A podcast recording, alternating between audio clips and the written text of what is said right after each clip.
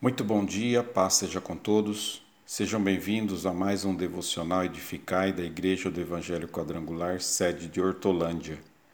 Aqui é o pastor Valdecir. Vamos meditar no texto bíblico de 1 aos Coríntios, capítulo 6, versículos 12 ao 20. O tema da nossa meditação é Fugindo da imoralidade. Amados, à luz de 1 Coríntios capítulo 6, podemos aprender algumas preciosas lições. Em primeiro lugar, vejamos as premissas que sustentavam a permissividade dos moradores de Corinto. A primeira premissa deles era: todas as coisas me são lícitas. Na cidade de Corinto, defendia-se uma liberdade total, irrestrita e incondicional. Eles estavam transformando a liberdade em libertinagem. Aquela igreja não tinha limites. Eles chegavam a aplaudir o pecado de incesto e se orgulhavam disso. Eles consideravam todas as coisas indistintamente como lícitas eles não suportavam restrições, leis ou proibições. A segunda premissa deles era: o alimento é para o estômago, assim como o sexo é para o corpo. Mas Paulo ensina: os alimentos são para o estômago e o estômago para os alimentos. Porém, ambos perecerão. Porém, o corpo não é para a impureza, mas para o Senhor. Os coríntios pensavam que, assim como o apetite é natural e o corpo precisa de alimento, também o sexo era um desejo natural e precisava ser satisfeito. Paulo então os confronta, mostrando-lhes que eles estavam errados. O alimento é para o estômago e o estômago para o alimento. Porém, o corpo é para o Senhor e não para a prostituição e a impureza. Paulo ensina que o sexo é uma bênção dentro do casamento, mas pode se tornar uma maldição fora do casamento. Certo escritor afirma que sexo fora do casamento é como o assalto a um banco. O ladrão fica com alguma coisa que não lhe pertence e terá que pagar um dia vejamos as premissas verdadeiras que desafiam a santidade do cristão. O compromisso da Trindade com o nosso corpo. Isso é uma coisa fantástica. Paulo diz que o próprio Deus Pai está comprometido com o nosso corpo, porque Deus criou o nosso corpo e também o ressuscitará. Há crenças que não dava nenhum valor ao corpo, diziam que o corpo era apenas a prisão da alma. Por isso pensavam que tudo aquilo que se faz com o corpo não conta.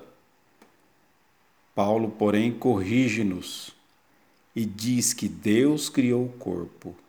Paulo diz também que Jesus Cristo comprou e remiu o nosso corpo. Deus Pai criou o seu corpo e Jesus Cristo o comprou. Esse corpo agora não pertence mais a você, pertence a Jesus Cristo. Os membros do, do seu corpo estão ligados a Cristo. Seu corpo é um membro de Cristo. Porém, Paulo conclui dizendo que o nosso corpo é o templo vivo do Espírito Santo. Isso deve eliminar toda forma de conduta que não seja apropriada para o templo de Deus. Nada que seja inconveniente no templo de Deus é decente no, no, no corpo do Filho de Deus. O nosso corpo tem um começo e um fim glorioso. Paulo destaca o elevado propósito divino para o nosso corpo.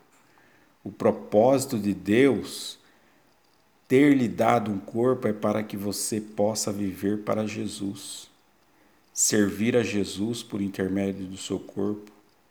Portanto, não se pode unir um membro de Cristo a uma meretriz. Só o pensar nisso é uma blasfema. Os que se unem ao Senhor se tornam só espírito com ele. Tudo aquilo que não é digno do santuário de Deus não é digno do seu corpo.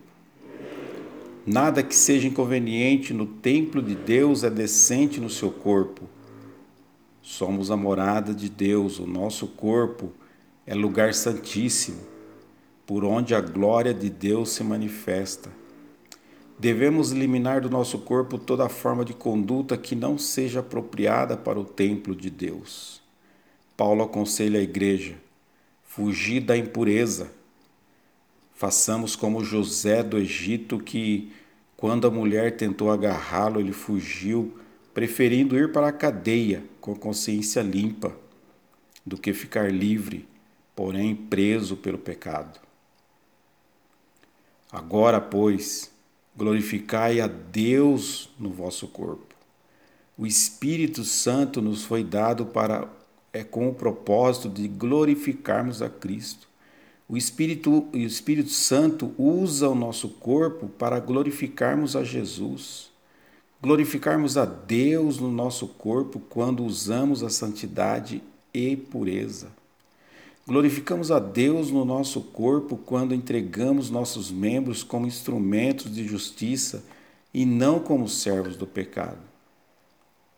Glorificamos a Deus no nosso corpo quando empregamos nossas forças, energias, dons e talentos para servirmos ao Senhor e fazermos a Sua vontade.